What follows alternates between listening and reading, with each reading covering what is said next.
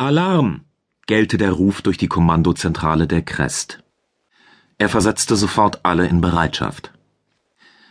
Soeben war ganz in der Nähe ein 200 Meter Walzenraumer der Marks materialisiert.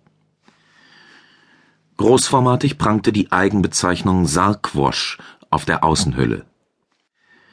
Der Name wurde von der terranischen Schiffspositronik automatisch übersetzt und auf dem Panorama-Holo ergänzend zu den Kramak-Zeichen angezeigt. Major Shimon Eschkol, Funk- und Ortungschef der Crest, reagierte prompt. Keine Waffensysteme aktiviert, könnte sich also um einen Zufall handeln.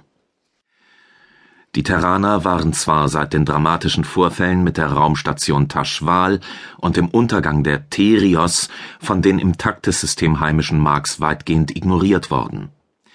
Das bedeutete aber nicht, dass man inzwischen nicht vielleicht eine Entscheidung getroffen hatte, was mit ihnen geschehen sollte, und dass dieses neu eingetroffene Schiff womöglich die Vorhut einer größeren Angriffsflotte darstellte. Major Dimina Lesch richtete den Blick auf den Kommandanten. Sir, ich glaube nicht an Zufälle. Ihre Finger schwebten über den Kontrollen. Als Waffenoffizierin war sie für Defensive und Offensive zuständig und erwartete Befehle. Unter diesen Umständen musste rasch gehandelt werden, und auf ihrem Gesicht spiegelte sich Verwunderung über das offensichtliche Zögern der Schiffsführung. Ich auch nicht, gab Admiralleutnant Conrad Deeringhouse zurück. Und es handelt sich keineswegs um einen Zufall. Seine Miene zeigte keinerlei Regung mehr, nachdem er zuvor optimistisch gewirkt hatte.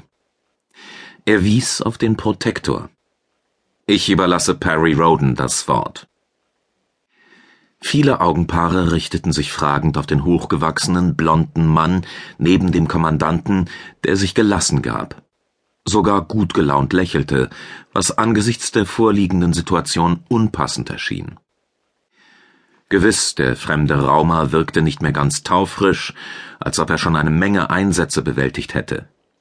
Aber dennoch handelte es sich um ein feindliches Schiff, das den terranischen Erkundern im Taktessystem gefährlich nahe gekommen war. Und das Äußere konnte darüber hinwegtäuschen, über welche Kampfkraft es verfügte. Der charismatische Protektor genoss unter der Besatzung hohes Vertrauen. Er galt als herausragender Stratege und war bekannt dafür, in brenzligen Situationen schneller als jede Maschine reagieren zu können, um das Richtige zu tun. Aber in dieser Schrecksekunde mochte so mancher an seinem Verstand zweifeln. Perry Roden, nach wie vor lächelnd, hob beschwichtigend die Hand. Ich danke Ihnen allen für Ihre hohe Aufmerksamkeit und schnelle Reaktion, aber es besteht kein Grund zur Sorge. Wie Sie sich gewiss erinnern, haben wir kurz vor Eintreffen dieses Schiffs einen Funkruf erhalten. Stimmt, Sir, bestätigte die Mina Lesch, die sich keineswegs entspannte.